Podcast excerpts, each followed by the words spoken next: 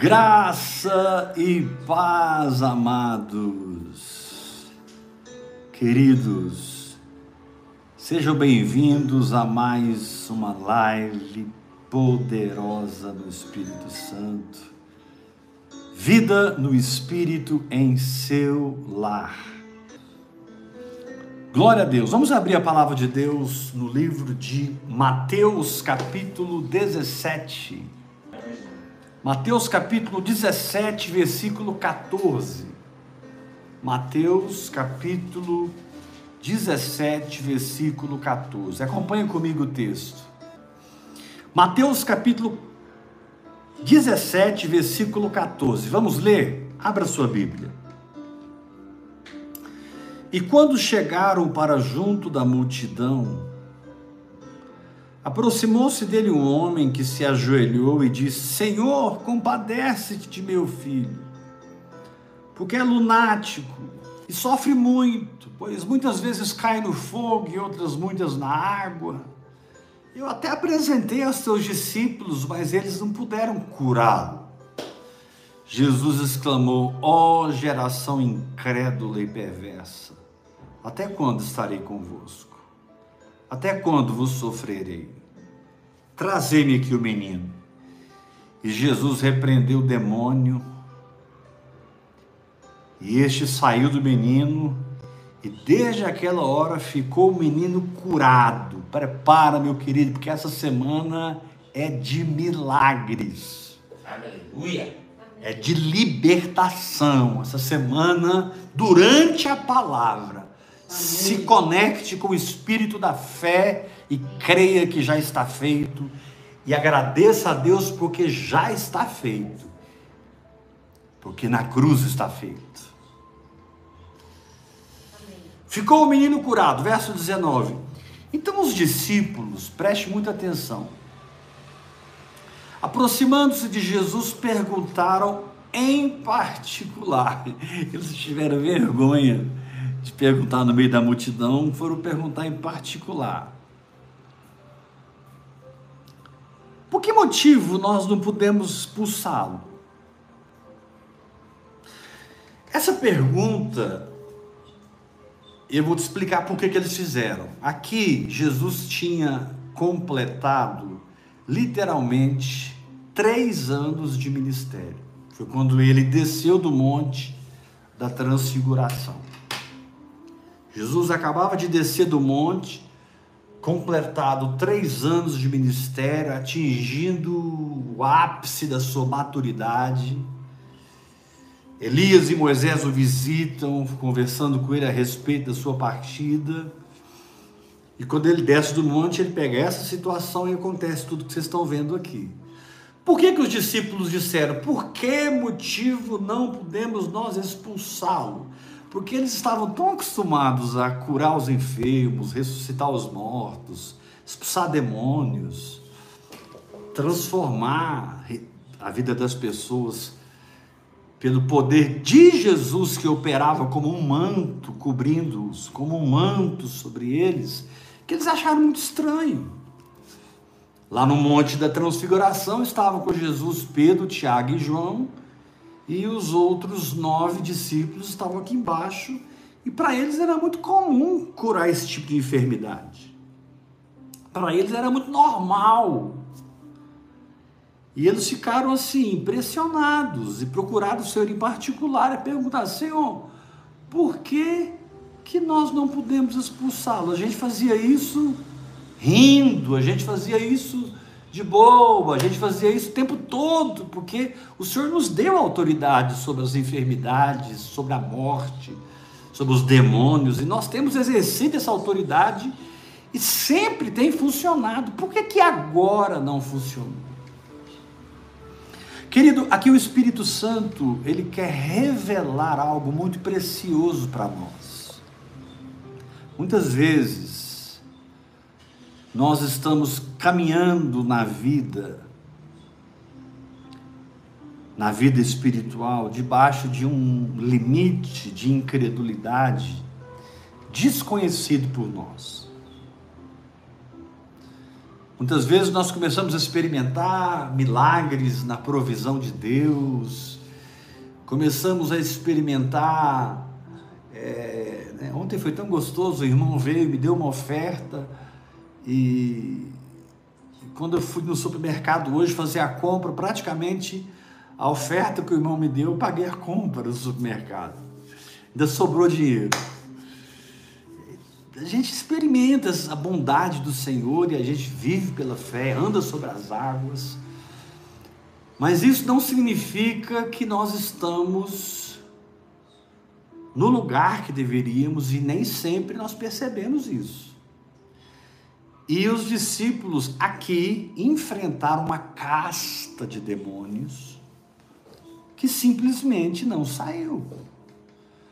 Eu fico imaginando cada um deles usando todas as suas técnicas, usando todas as suas maneiras de expulsar demônios, mas os demônios, esse demônio aqui específico, nesse menino lunático, não saiu.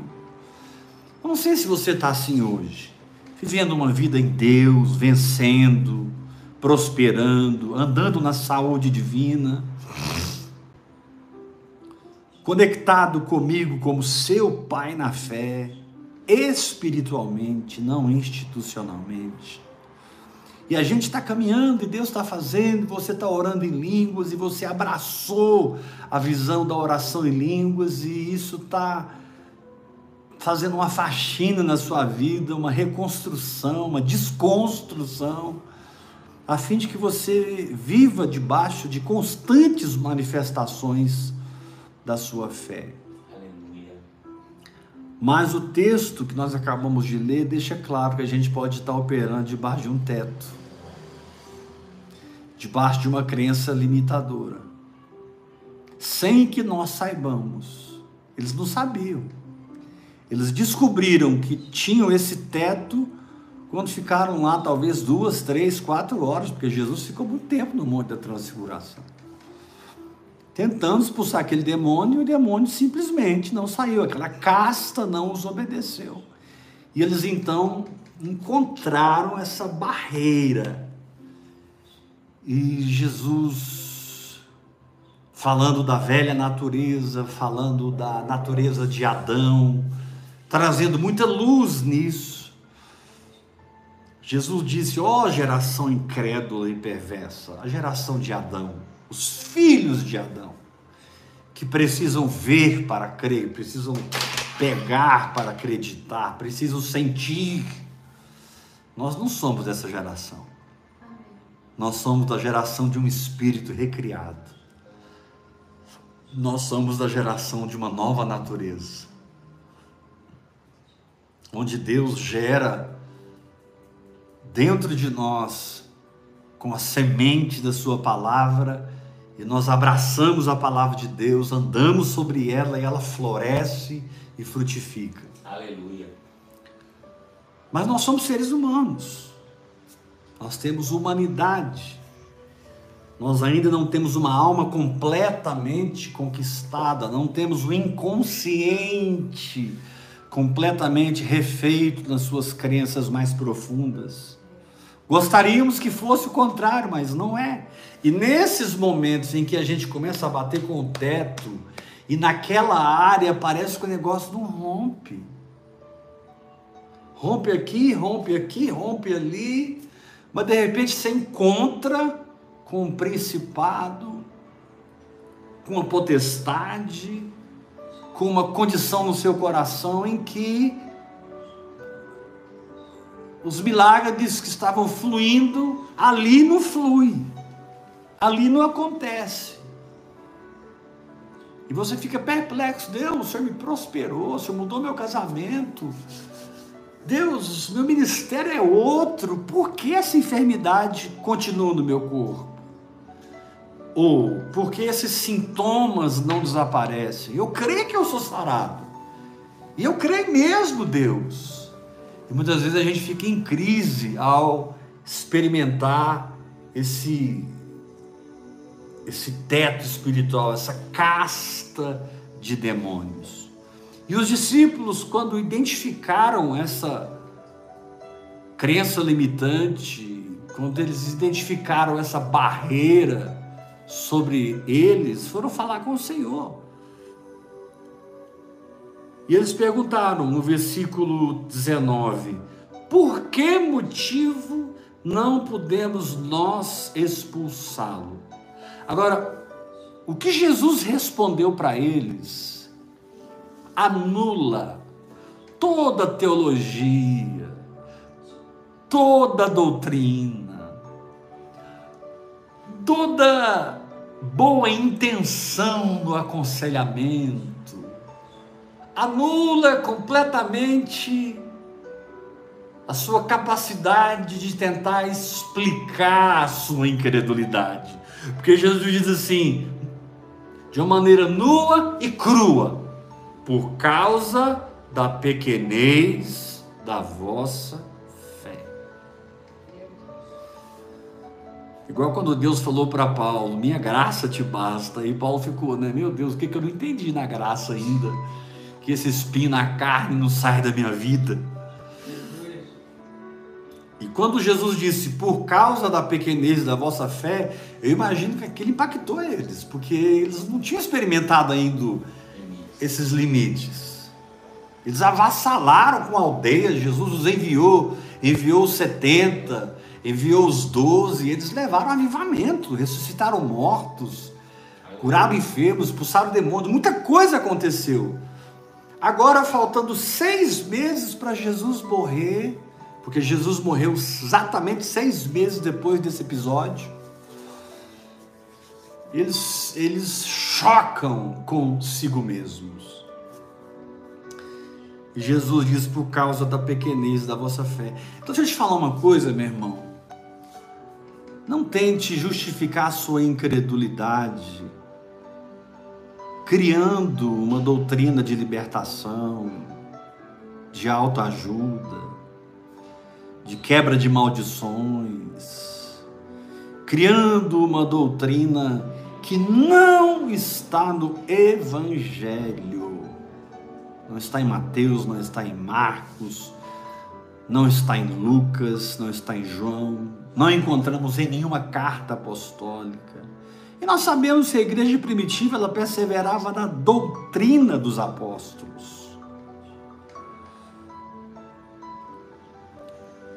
A nossa tendência, principalmente nós que sentimos que estamos voando, pensamos que estamos arrebentando na fé, nos achamos em alturas na fé. A nossa tendência é, quando encontra uma resistência dessa, quando encontra uma barreira, um teto desse, a nossa tendência é nos justificar. Isso é coisa do homem é criar uma justiça própria. Peraí, acho que nesse caso aqui nós vamos ter que sentar com o rapaz, saber qual é a brecha, saber qual foi o pacto feito pelo pai, pelo avô, pelo tataravô. Nós vamos ter que desfazer os pactos feitos no satanismo, na macumbaria, não sei na onde, na onde, na onde. Para esse menino ser livre. E Jesus irmãos, ele, ele não traz aqui doutrina, ele traz vida. Glória a Deus. Jesus não traz uma teologia para explicar a situação. Jesus responde exatamente como ele está te respondendo hoje, nesse seu sentimento de incapacidade.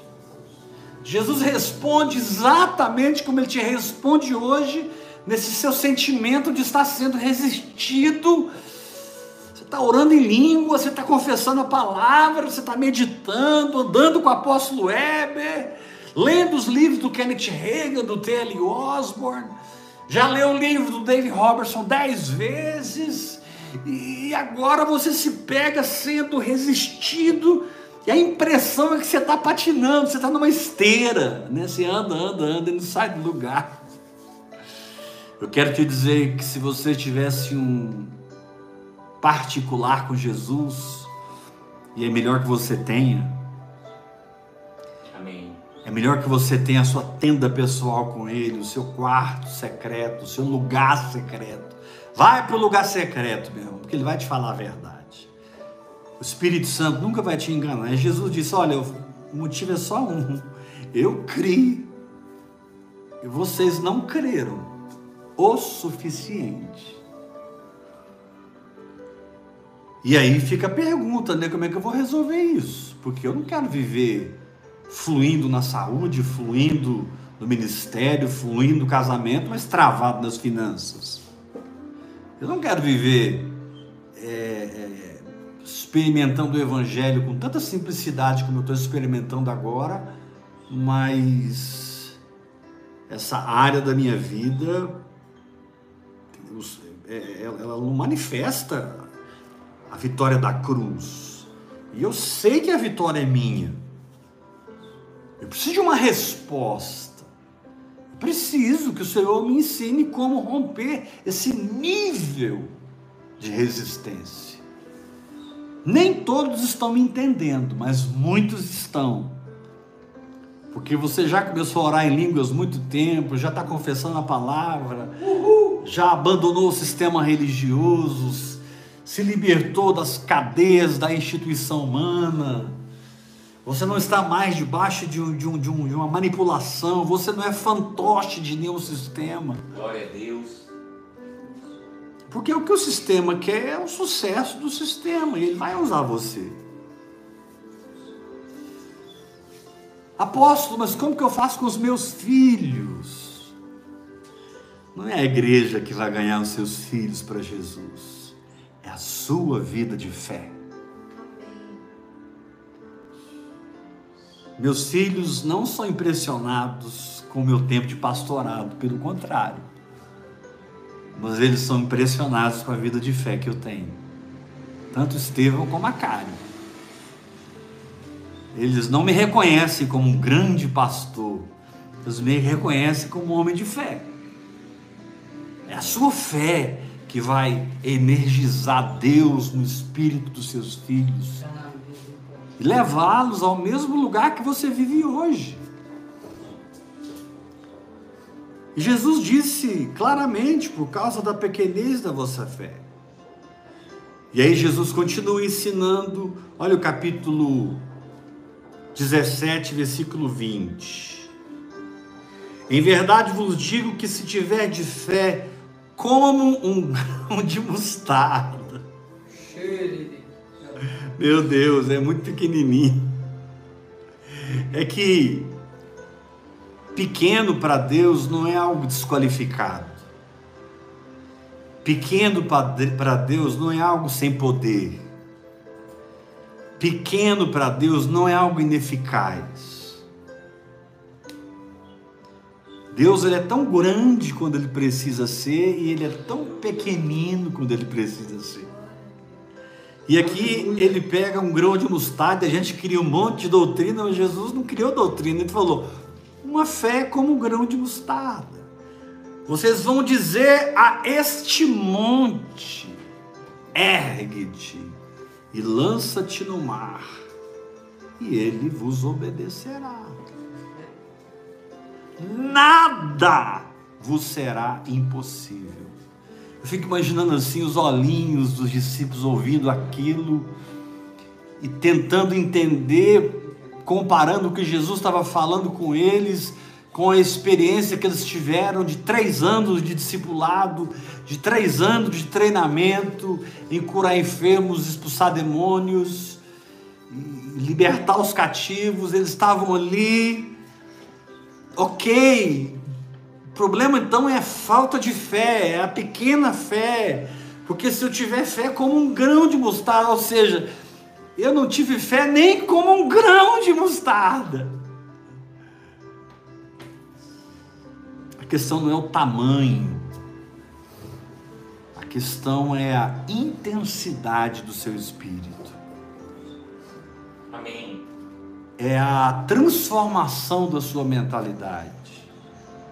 É a sua capacidade de enxergar o feito e tratá-lo dessa forma no seu pensamento, na sua emoção, nas suas atitudes e principalmente do que você fala. Meu irmão, deixa eu te falar uma coisa: se você não mudar seu falar, você não mudará a sua vida. É, Deus é forte. Aquela mulher que recebeu um filho do profeta, que ela não pediu, E o filho morreu, ela foi atrás do profeta, e quando o profeta perguntou como é que vai as coisas, ela respondeu: está tudo bem. Hum. Eu não pedi filho para Deus, está tudo bem. Mas o menino está morto lá em casa. E vocês conhecem a história. Eliseu mandou o seu servo, ele não, ele não conseguiu operar o milagre. Eliseu chega, deita sobre o menino. Várias vezes o menino ressuscita e foi um avivamento de Deus ali. Mas Jesus continua. Versículo 21. Depois de dizer: Nada vos será impossível esta casta, mas esta casta não se espelhe se você não tratar a si mesmo com jejum e oração.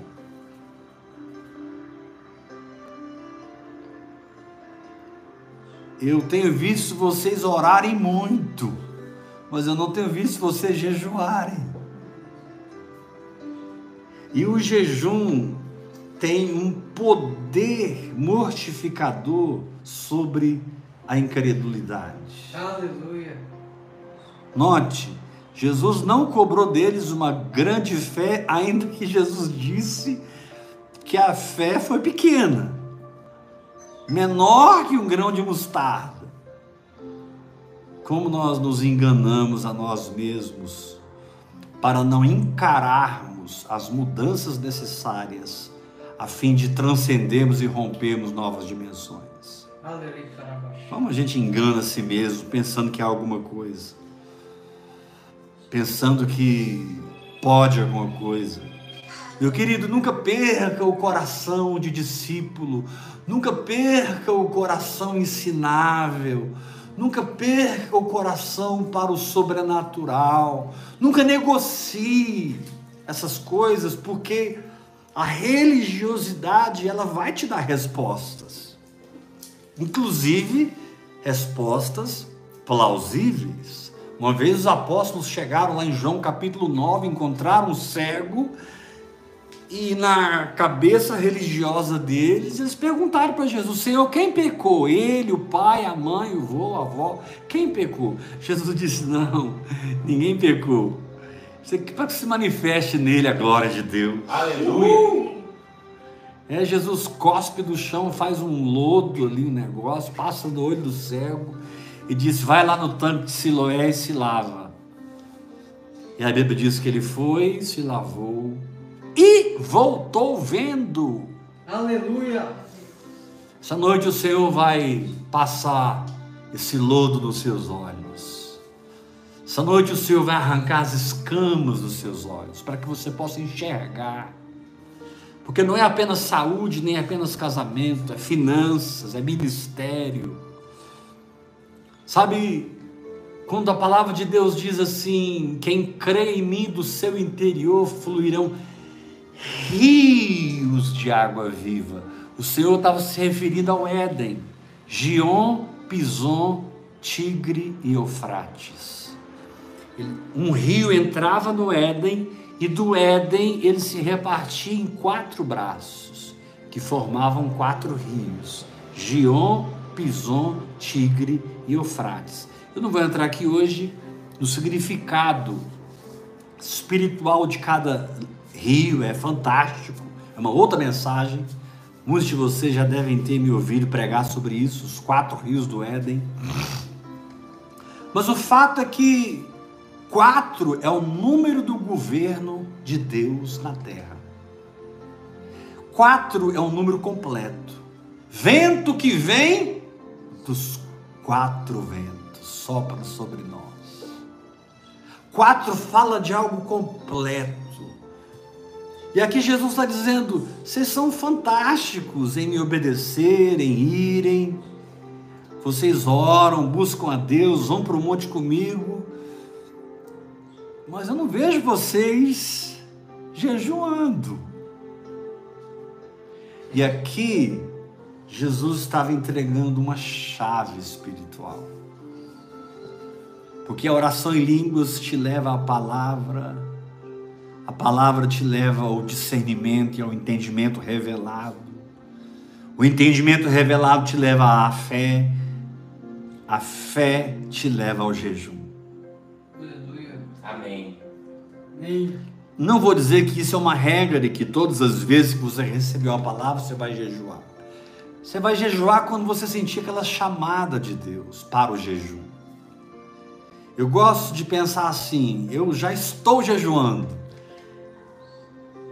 Deus tem mudado o meu conceito sobre o jejum. Amanhã vou começar um jejum. Hoje eu acho isso meio religioso, ainda que não está errado. Mas você se pega orando em línguas, você se pega meditando, você se pega jejuando. Você acorda e você sabe, eu estou em jejum. Aleluia. É uma dimensão mais alta. E o jejum está para a sua carne, como a oração em línguas está para o seu espírito. Ou seja, quanto mais você ora em línguas, mais você edifica o seu espírito. Quanto mais você jejua, mais você mortifica a sua carne. E esse teto que você encontrou, talvez na área de pornografia, adultério, talvez você está tão mal, se sentindo culpado, querendo dar cabo da sua vida, achando que tudo acabou, porque você está patinando numa situação, ninguém sabe, só você e a pessoa ou algumas pessoas. O Senhor te diz, filho, para para jejuar. Amém. Para para jejuar, porque existem níveis de incredulidade que não vão ser resolvidas com oração em línguas nem a meditação na palavra. Vão ser, vão ser resolvidas com jejum. Na verdade, a oração em línguas é uma chave mestra que te conduz onde você precisa. E quando você recebe esse chamado para jejuar, é porque você está orando em línguas. Então você começa a ficar incomodado. Essa semana eu vou comer uma refeição por dia. É um jejum.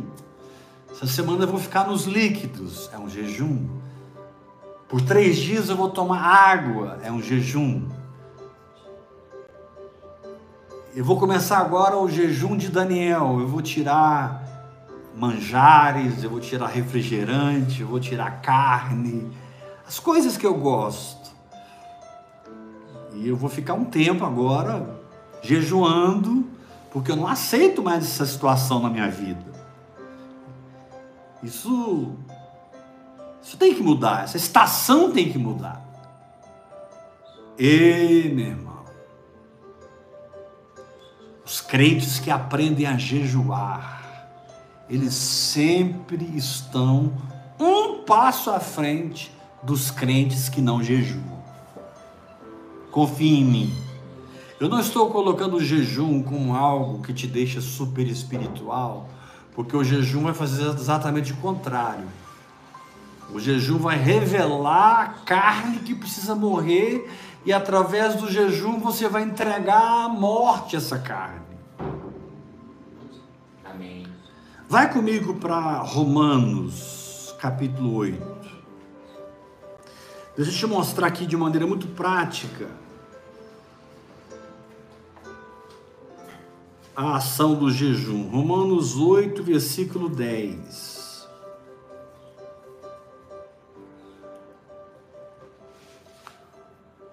Esse texto aparentemente não tem nada a ver com jejum, mas ele tem tudo a ver com jejum. E eu vou te mostrar por quê. Romanos capítulo 8, versículo 10. Se porém Cristo está em vós, olha a condição do seu corpo, onde habita a carne, onde habita o pecado, onde habita a incredulidade. A palavra dá a você uma condição legal. Assim, vou ler novamente. Romanos 8:10. Se porém Cristo está em vós, o corpo, na verdade, está morto. Por causa do pecado. Para que o pecado, em nenhuma das suas formas, te impeça de alcançar nada em Deus. Deus declara o seu corpo morto se Cristo está em você. Aí ele diz assim, no capítulo 8, versículo 10: Mas o Espírito, com E minúsculo, é vida, para que você experimente a justiça de Deus. Amém. Para que as coisas da justiça de Deus conquistada na cruz se manifestem na sua vida sem essa resistência, sem esse teto. Apóstolo, eu preciso me casar. Apóstolo, eu preciso de um emprego. Apóstolo, esse pecado escondido, ninguém sabe. Olha, eu, de vez em quando eu confesso para alguém, mas eu não aguento mais. Meu querido, são, são limites que você precisa encarar, tratando de si mesmo através do jejum.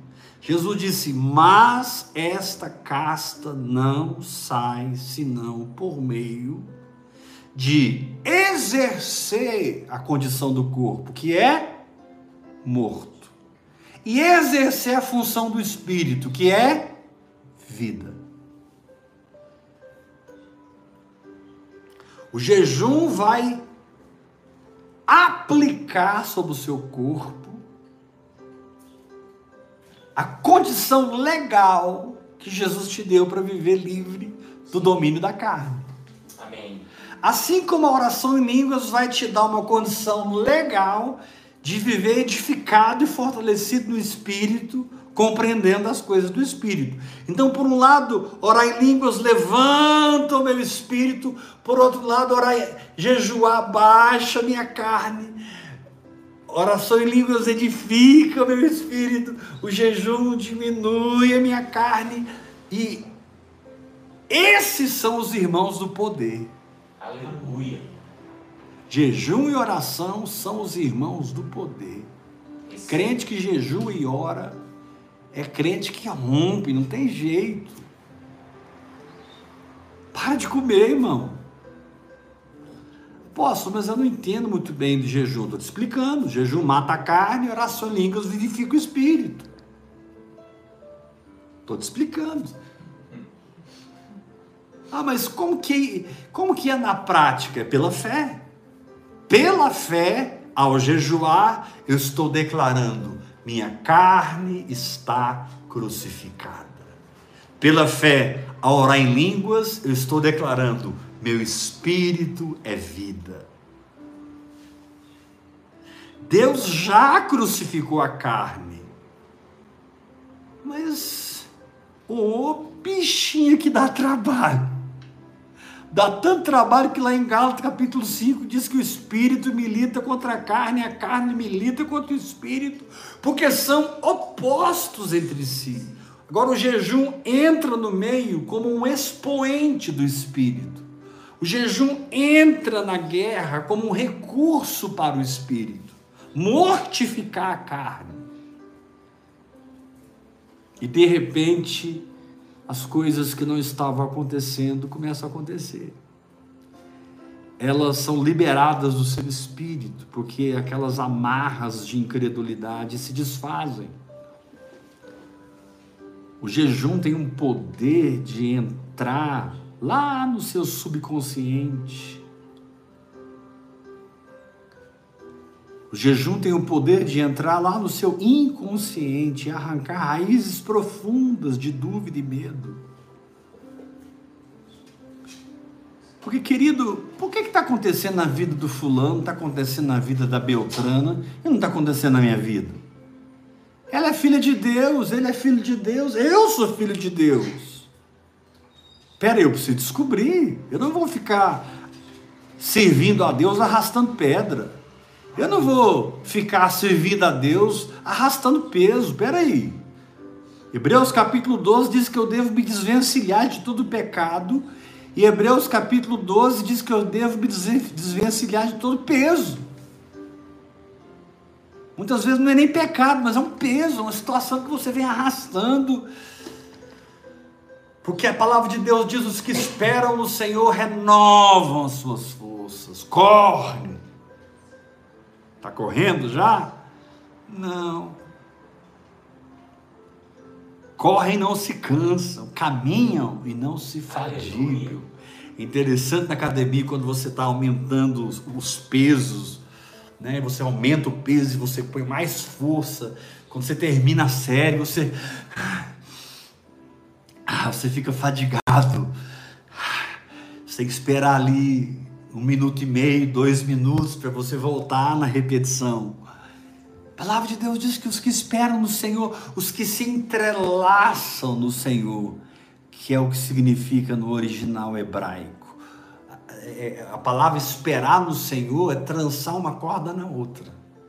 Você trança o seu espírito com o espírito de Deus. Você corre, não se cansa, você caminha, não se fadiga.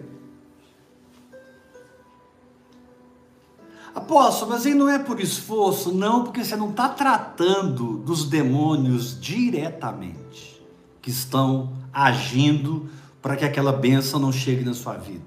Você está tratando indiretamente por destruir a incredulidade. Aleluia. Você está tratando indiretamente por mortificar a carne. Olha aqui em Mateus.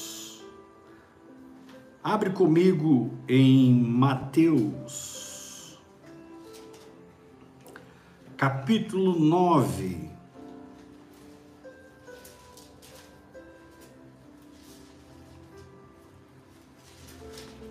Mateus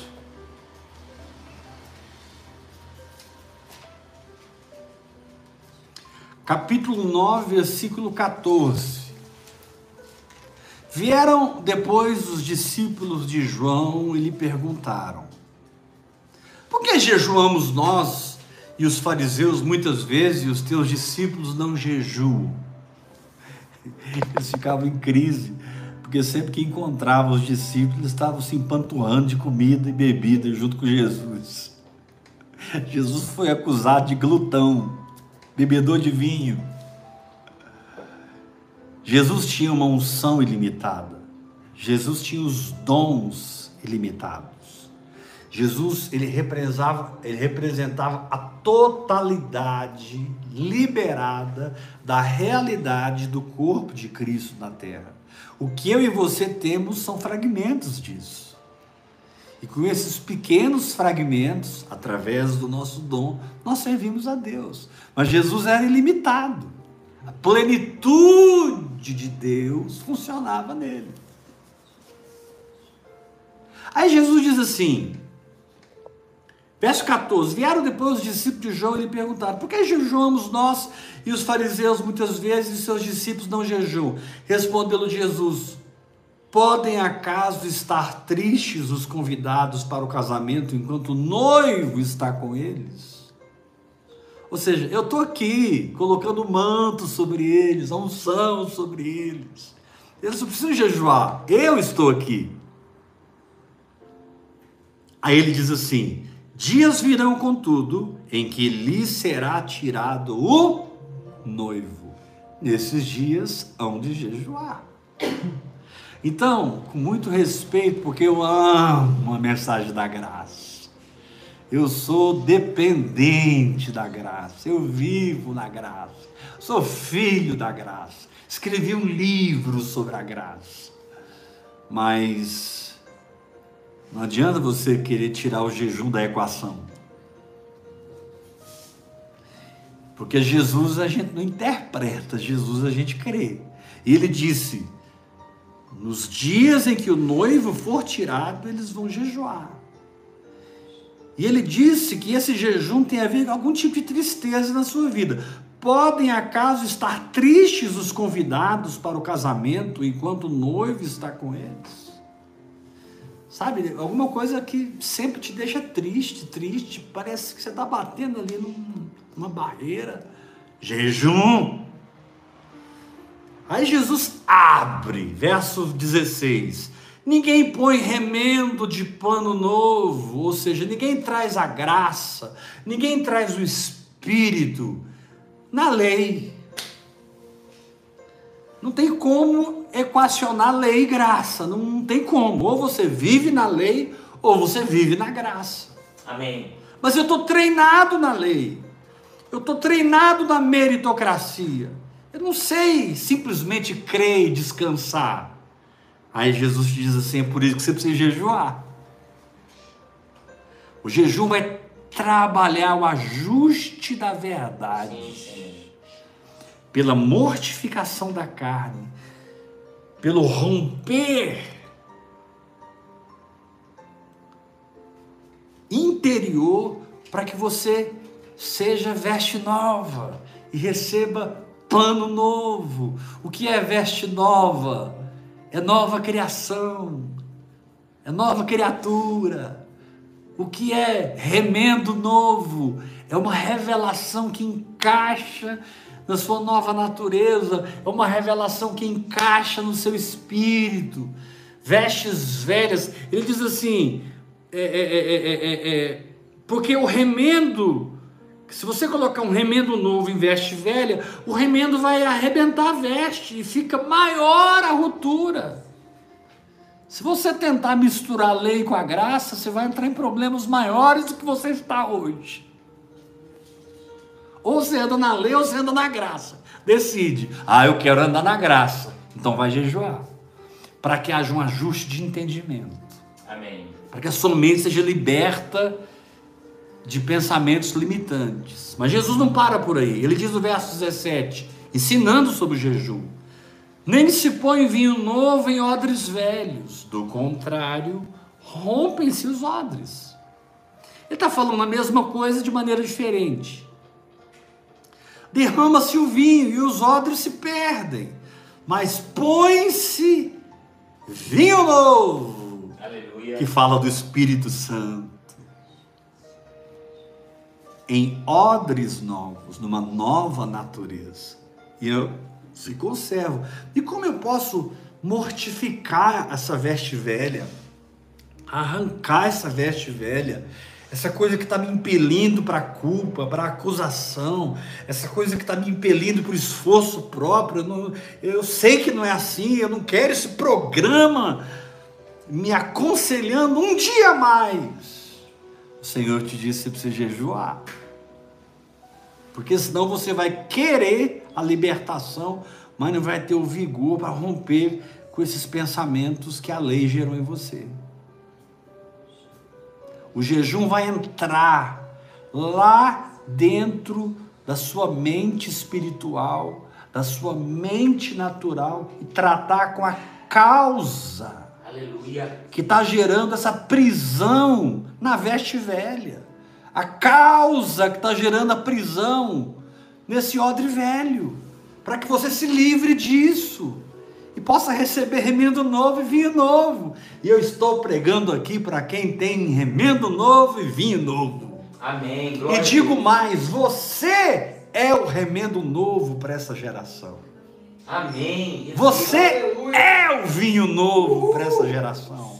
Essa geração não aguenta mais a lei, irmãos. É. Essa geração não aguenta mais os três passos para aquilo, os dez passos para aquilo, sabe? Tudo que as igrejas inventam para justificar a incredulidade, eles não aguentam mais. É. Agora, se você quer tentar mais uma vez, eu não posso te impedir, vai lá. Daqui dois anos a gente se encontra. Eu vou estar aqui pregando a mesma coisa. Você quer se embrenhar na religiosidade para agradar sua alma, para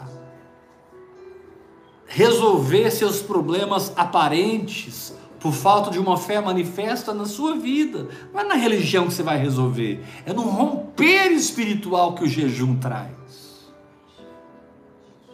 Diz aqui: mas se põe vinho novo em odres novos e ambos se conservam. Olha o que diz aqui em Isaías 58. Vai comigo para Isaías, capítulo 58.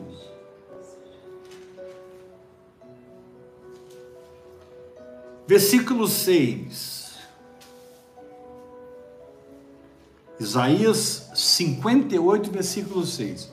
Porventura não é este o jejum que eu escolhi? Isaías 58, versículo 6. Porventura não é este o jejum que eu escolhi? E ele vai explicar. O que vai acontecer com esse jejum? Que soltes as ligaduras da impiedade, desfaças as ataduras da servidão, e deixes livres os oprimidos, e despedace todo o jugo.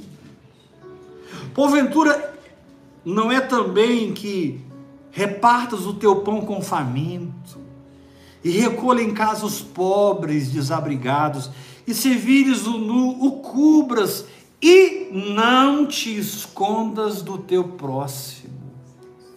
Não te escondas do teu semelhante, o jejum, porque essas ligaduras de impiedade são ações demoníacas plugadas na sua carne para amplificar a incredulidade na sua alma. Vou repetir. Essas ligaduras de impiedade são são, são plugs dos demônios na carne, prima primeira do diabo, para que a carne, através dessas ligaduras, amplifique a incredulidade na sua alma e você se sinta impotente, se sinta derrotado. Pense que acabou tudo. Não! Peça ao Espírito Santo nessa noite, Senhor, eu preciso aprender a jejuar. Eu não quero mais fazer mais uma campanha, mais uma quebra de maldição, mais uma renúncia. Eu já fiz tudo isso, já participei de cura interior, de, já quebrei os pactos do meu tataravô, do meu avô, do meu bisavô, de todo mundo e eu participei, e a gente caiu no chão, e a gente rolou no chão, e foi um fogaréu, mas a minha vida não mudou. A minha vida não mudou. O Senhor te diz: vamos romper essas ligaduras da impiedade, para que a voz de Satanás perca a impedância perca o volume, perca a intensidade na sua carne, que estará morta, e não fale à sua alma. Pelo contrário, que você tenha uma carne mortificada que não recebe o que o diabo envia, Amém. e um espírito edificado que recebe o que Deus envia. Glória a Deus. Assim seja. Quando a pessoa está emaranhada nesses, nessas ligaduras de impiedade, o diabo fala baixinho, né? Você tem câncer, você está doente, você esse ano todo mundo vai prosperar, mas você sabe, vai ser mais um ano. Você não vai casar, você não vai prosperar. Ele fala baixo, mas por causa das ligaduras de impiedade na carne que não está mortificada, aquilo é alto, aquilo oprime, aquilo gera insegurança, confusão, medo.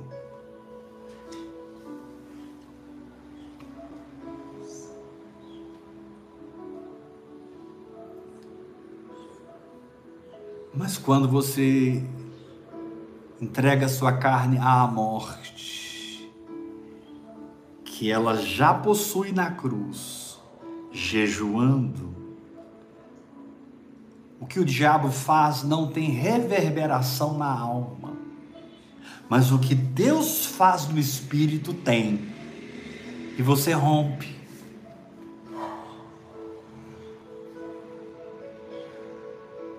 Tem algumas mensagens minhas antigas. Coloque lá, mensagens antigas no meu canal. Em que foi uma época que eu jejuei muito, muito, muito na minha vida. Vai ter alguns vídeos que você vai olhar para mim e falar assim: não, esse não é o apóstolo Heber. De tão magro que eu fiquei. É mesmo. tão magro que eu fiquei. Se você olhar esses vídeos, você vai falar, mas isso não é o apóstolo Heber, ele está o pele e osso. Foram períodos da minha vida em que eu decidi vencer aquela incredulidade. Decidi encarar aquele principado tentando controlar minhas emoções e venci. Aleluia. Todas as vezes que eu me entreguei profundamente ao jejum, eu venci.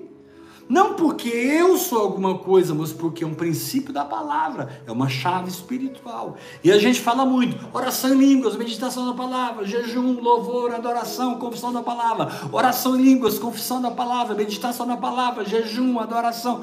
Ok, mas a oração em outras línguas ela vai guiar você para a adoração. A oração em outras línguas vai te guiar para um tempo maior de meditação na palavra, mas a oração em outras línguas vai te levar também a um período maior de jejum. Como eu disse, você vai estar orando em línguas, orando em línguas, de repente você sabe por dentro: estou jejuando. Aleluia.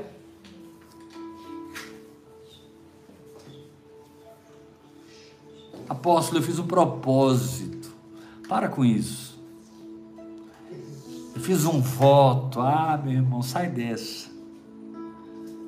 O jejum é como todas as práticas espirituais, ele flui numa espontaneidade debaixo da graça que você tem.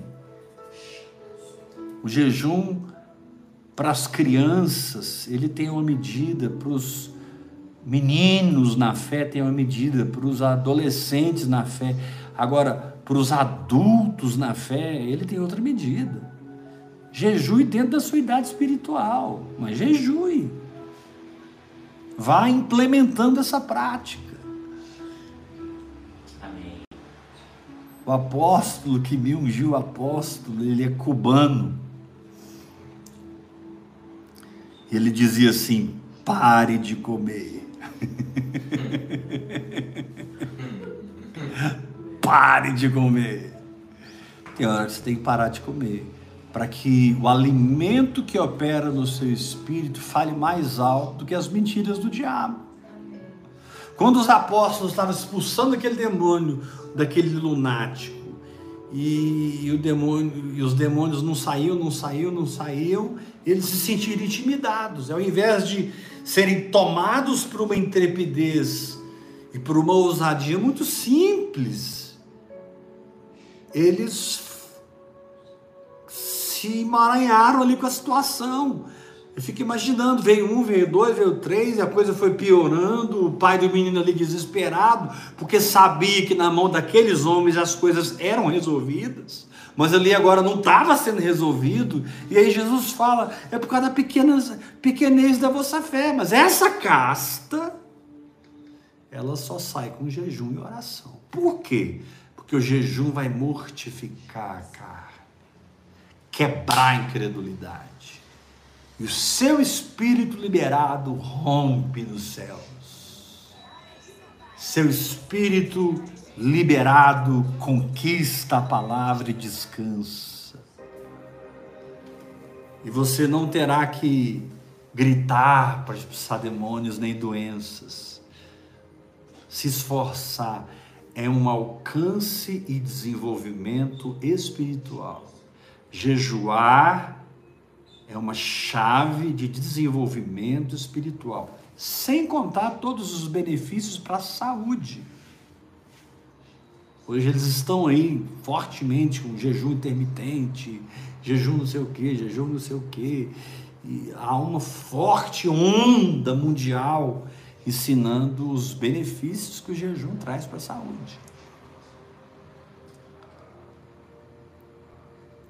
Porém, eu estou pregando para pessoas que estão enfrentando tetos que não quebram, não quebram, não quebram, mas eu quero te dizer que esse teto já está quebrado. Quero dizer que essa situação já está resolvida. E você vai jejuar por crer que a sua carne morreu. Você vai exercer a morte da carne jejuando. Você vai exercer a cruz sobre a sua carne, parando de comer. E você vai exercer a vida do Espírito, orando em línguas e meditando na palavra, louvando, adorando a Deus. Na verdade, as práticas espirituais, elas são para todo o nosso ser. Oração em línguas e meditação tem muito a ver com o nosso espírito. Louvor, adoração e confissão da palavra tem muito a ver com a nossa alma. E o jejum tem a ver com a nossa carne. Não subestime a sua carne, nem subestime a formação que você teve debaixo desse teto de carnalidade na sua igreja, na sua família, na escola, em livros que você leu. Você de repente entrou debaixo de um emaranhado que precisa ser quebrado pelo jejum.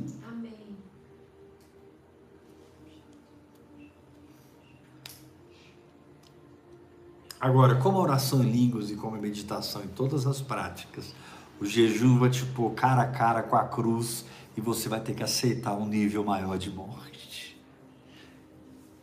É um nível maior de morte. E o jejum é o expoente.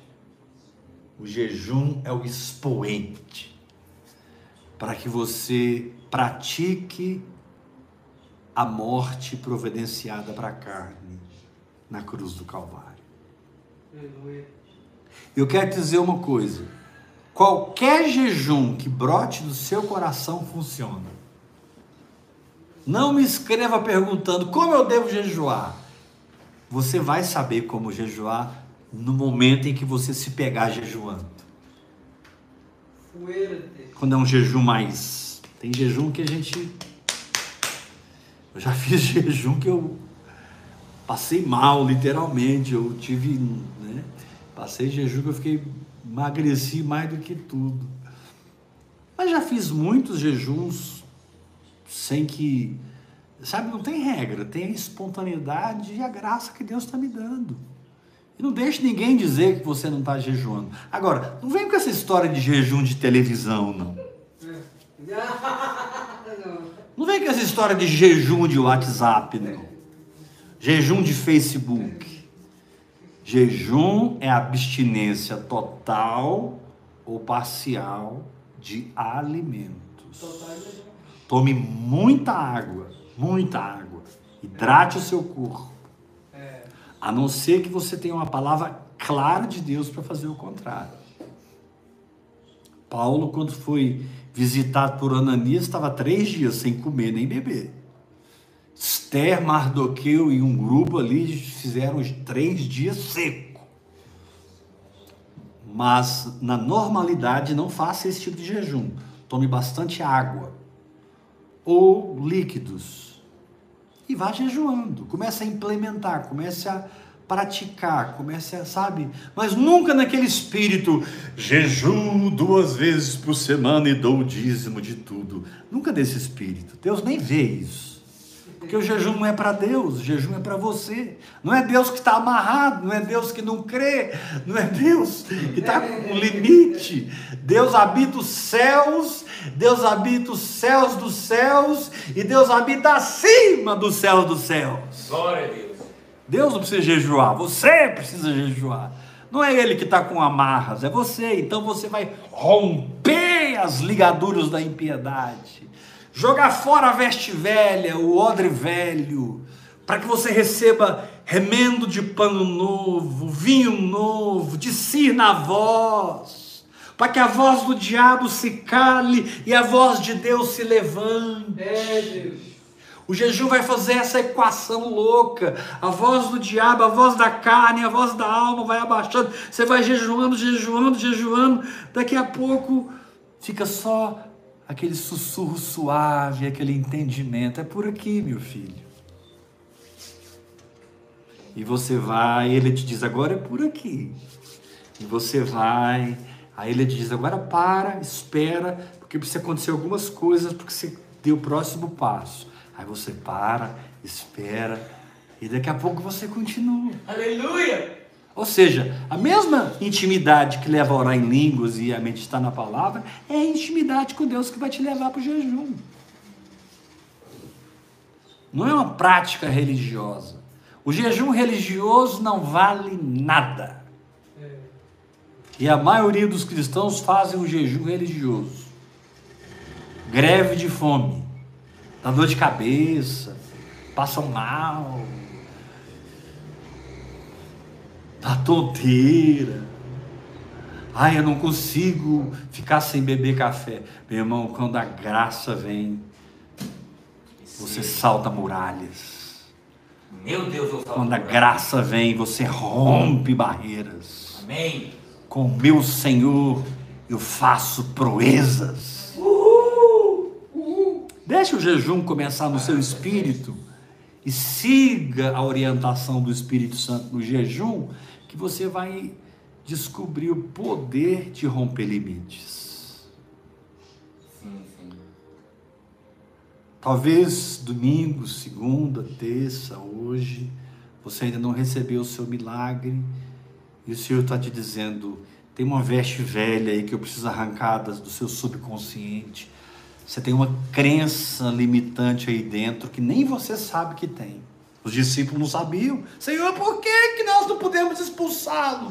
Jesus não escreveu um livro sobre fé. Jesus disse, por causa da pequenez da vossa fé. Como é que resolve isso? Essa casta não sai sem jejum e oração. Ponto final! Amém. Livro sobre crença limitante. Mas eu sou da graça, vai jejuar, meu irmão. Ah, mas eu, eu, eu vai jejuar, meu irmão. Amém. Amém. Porque Jesus falou que tem casta que não sai sem jejum e oração, então eu acho melhor você seguir Jesus É. e não os homens. Amém.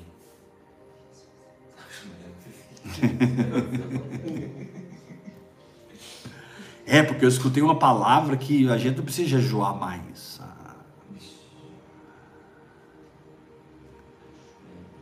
Daqui a pouco não precisa nem orar mais, não precisa fazer mais nada. Não ora, não jejua, não lê Bíblia. Não tem comunhão com os irmãos, não tem um pai na fé. As coisas do Espírito, elas precisam ser cridas, Aleluia. ativadas. Isso fala de uma escolha e decisão de comportamento e não numa inércia para ver o que, que vai dar.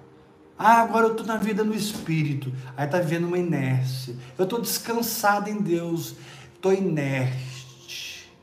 Inerte é é um objeto solto ao seu próprio léu. O que acontecer, aconteceu. Não, isso não é vida no espírito. Vida no espírito é ouvir Deus, crer em Deus, entrar no que Deus falou e experimentar a palavra de Deus. Aleluia. E as práticas vão te ajudar nisso.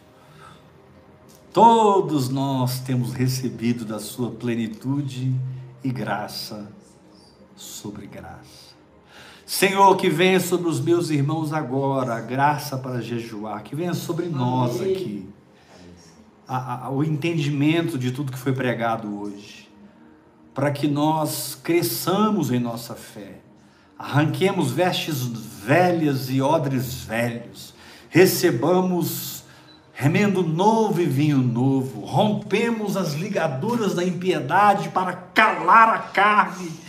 E, e sermos sensíveis à voz do Espírito, a vitória na guerra da carne com o Espírito está simplesmente em quem nós escolhemos seguir. Senhor, obrigado por graça, sobre graça, para que aqui haja um povo equilibrado nas práticas espirituais e também no jejum, Senhor. Em nome de Jesus. Quem recebe aí, dão glória a Deus. Glória a Deus. Aleluia. Recebe graça para jejuar, graça para orar, graça para confessar a palavra. Pegue as práticas espirituais, querido. Você, sacerdote da sua fé, não dá isso para pastor nenhum, não entregue isso para pastora nenhuma. Eles não vão conseguir. E daqui a um tempo Você vai ficar frustrado porque foi gabinete após gabinete, campanha após campanha, quebra de maldição após quebra de maldição. Aquela lista de que eles dão de pecado que você já fez na vida, aí você tem que confessar tudo de novo. Quem disse que eu tenho que fazer uma lista de pecado para confessar? Eu nasci de novo. É, Deus. Glória a Deus. As coisas velhas já passaram. E eis que tudo se fez novo. Que história é essa de ficar fazendo listinha de pecado aqui para confessar para Deus? Deus não quer sua listinha, Deus quer sua gratidão, porque Ele te perdoou, te curou, te libertou, te abençoou. Uhul! Aleluia. O jejum vai ser um expoente. Quando eu falo expoente, você entende, né? Um número, seja ele qual for, se torna muito maior quando você põe um expoente sobre ele. 10 a expoência 8, por exemplo. 10, 10 a 8, oitava expoência. É um número enorme. A maneira de você pegar um grande número e deixar ele pequeno é colocar um número pequeno com um expoente acima. Você diminui o, o tamanho do negócio. Você simplifica, simplifica. Amém? Recebo. Chacataramassurando, limanai, querubacite. Simplifica. Eu não vou ficar debaixo de veste velha, odres velhos, ligadura de impiedade, incredulidade. Eu não aceito na minha vida. Eu sei que é de fé em fé, de glória em glória, eu preciso ter uma palavrinha chamada paciência. Mas aquilo que o Espírito Santo me orientar, eu vou fazer. Em nome de Jesus. Amém? Vamos terminar esse culto online ofertando ao Senhor. Vamos terminar ofertando. Prepara agora a tua oferta. A palavra de Deus diz: reparta de todos os seus bens com aquele que te instrui. Gálatas 6,6. Então reparta. Deus sempre coloca recursos na sua mão para que você separe sementes. Plante essas sementes. E ofertar em vida no Espírito é ofertar numa revolução que a igreja vai passar. Faça a sua oferta agora. Pela chave Pix, que é o meu CPF ou o meu telefone. Meu telefone é mais fácil. 629 8223 1222. Graça e Paz. Glória a Deus.